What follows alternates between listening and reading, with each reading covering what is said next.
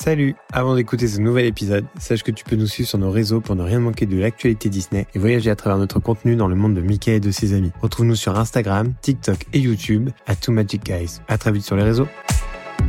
Vous êtes de plus en plus nombreux à nous envoyer des gentils messages, en particulier sur Instagram, et on vous remercie pour ça. D'ailleurs, pour ceux qui ne nous suivent pas sur Instagram, vous pouvez nous suivre à Two Magic Guys. Vous nous demandez souvent quel matériel on utilise, comment on crée notre contenu, et c'est pourquoi on a décidé de faire cette petite vidéo. Donc c'est parti, on va commencer par les podcasts. Chers amis, bienvenue. Nous, c'est Thomas et Lucia, et notre truc, c'est de prendre des photos à Disneyland Paris. Entre autres. Oui, c'est vrai, entre autres. Ce qu'on aime surtout, c'est de parler de Disney. Alors installez-vous confortablement, montez le son et laissez-vous guider. On est ici pour un voyage au-delà du rêve. C'est pas une phrase de Disney Illumination, ça? Je vois pas de quoi tu veux parler. En ce qui concerne les podcasts, on a commencé à diffuser grâce à Spotify for Podcasters, qui est une solution qui est gratuite et euh, qui possède pas mal d'options. Néanmoins, on était assez limité au niveau des possibilités de référencement, etc. C'est pourquoi on a fini par opter pour Ocha. Ocha, c'est une plateforme qui vous permet de déposer votre podcast à un endroit et qui sera diffusé ensuite partout. C'est pour ça que vous pouvez nous retrouver sur Apple Podcasts, Deezer, Spotify, YouTube, SoundCloud. Grâce à ça, on a la possibilité de déposer et c'est diffusé partout. Ça nous permet aussi de gérer notre référencement et aussi de voir qui nous écoute, comment est-ce qu'il nous écoute. Donc ça, c'est vraiment un outil super pratique. D'ailleurs, si vous voulez, on peut vous parrainer avec le code TwoMagicGuys qui vous permet d'avoir jusqu'à 30 euros de réduction euh, selon l'offre que vous prenez. L'offre de départ qui s'appelle Launch, elle est à 11 euros par mois si vous prenez l'abonnement annuel et 13 si vous prenez l'abonnement par mois. Donc un conseil, peut-être si vous vous lancez et que vous voulez commencer sur quelque chose de gratuit, peut-être démarrer par Spotify for Podcasters qui est aujourd'hui complètement gratuit et vous lancez ensuite sur Ocha si vous souhaitez avoir une solution un peu plus, je dirais, professionnelle. Niveau matériel pour le podcast, on utilise un micro Yeti de la marque Blue qui aujourd'hui est possédé par Logitech. Et on utilise aussi parfois un micro euh, Rode qui se clipse en fait à l'iPhone, ce qui nous permet de le faire de manière nomade, même si depuis peu on se sert quasiment que du Yeti, qui a une prise de son qui est vraiment exceptionnelle. Au niveau du logiciel de montage, on utilise Audition, qui, euh, qui fait partie de la suite Adobe. Donc Audition vous permet d'avoir une gestion multipiste et une gestion forme d'onde, et aussi d'avoir un, rack d'effets.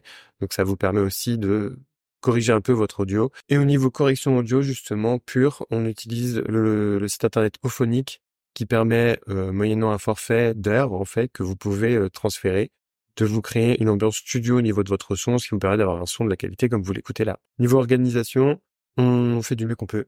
on enregistre en général un podcast euh, sur la semaine, sur l'autre. Donc, euh, donc voilà, là actuellement on est en vacances, mais quand on quand on a le rythme de croisière, on fait un enregistrement par semaine et c'est posté tous les mardis matins à partir de 7 heures et vous pouvez nous écouter dans le bus etc pour l'embauche et vous avez toute la semaine pour nous écouter. Pour le montage vidéo, on se sert euh, en grande partie de Premiere Pro, donc à nouveau sur la suite Adobe euh, Premiere qui va nous aider à faire des vidéos donc en format 16 neuvième paysage, surtout pour YouTube parce qu'on a aussi une chaîne YouTube. Au niveau des vidéos TikTok et Reels, on utilise Premiere Rush ou CapCut selon selon selon l'ambiance. Euh, niveau micro, c'est la même chose. On se sert du Yeti et du Rode selon où on se trouve et qu'est-ce qu'on a sous la main.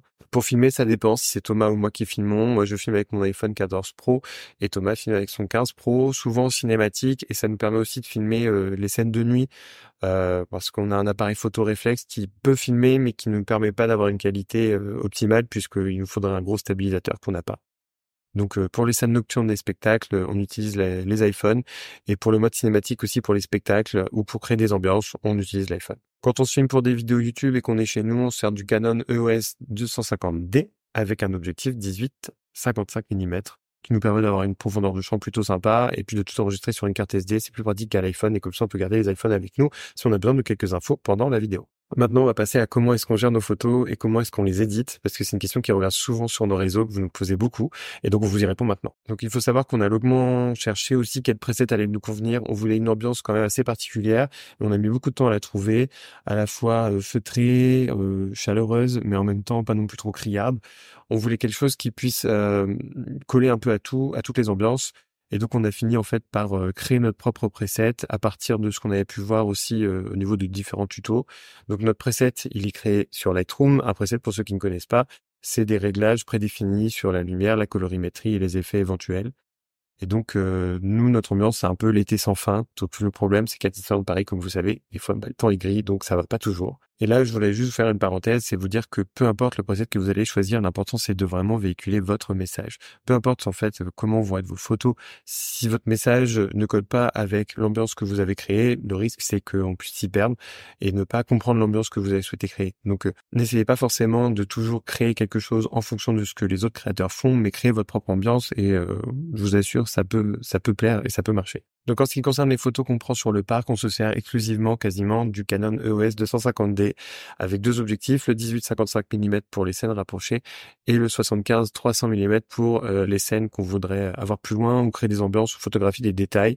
Et l'avantage avec celui-ci, c'est que euh, grâce aux lentilles, ça permet d'avoir un flou d'objectif en natif qui est très très très joli. Euh, et ça nous permet aussi de photographier des personnages qui sont assez éloignés, mais de manière comme si on était juste à côté d'eux, sans gêner les spectateurs. Pour les vidéos qu'on fait sur le parc, on se sert à nouveau de nos iPhones 14 Pro, 15 Pro, avec le mode cinématique souvent. Et euh, pareil, pour les modes nuit, on se sert de l'iPhone. Voilà pour notre côté coulisses. On espère que ça vous aura plu et intéressé. N'hésitez pas à le partager et de poser des questions en commentaire et on sera ravis d'y répondre. À bientôt!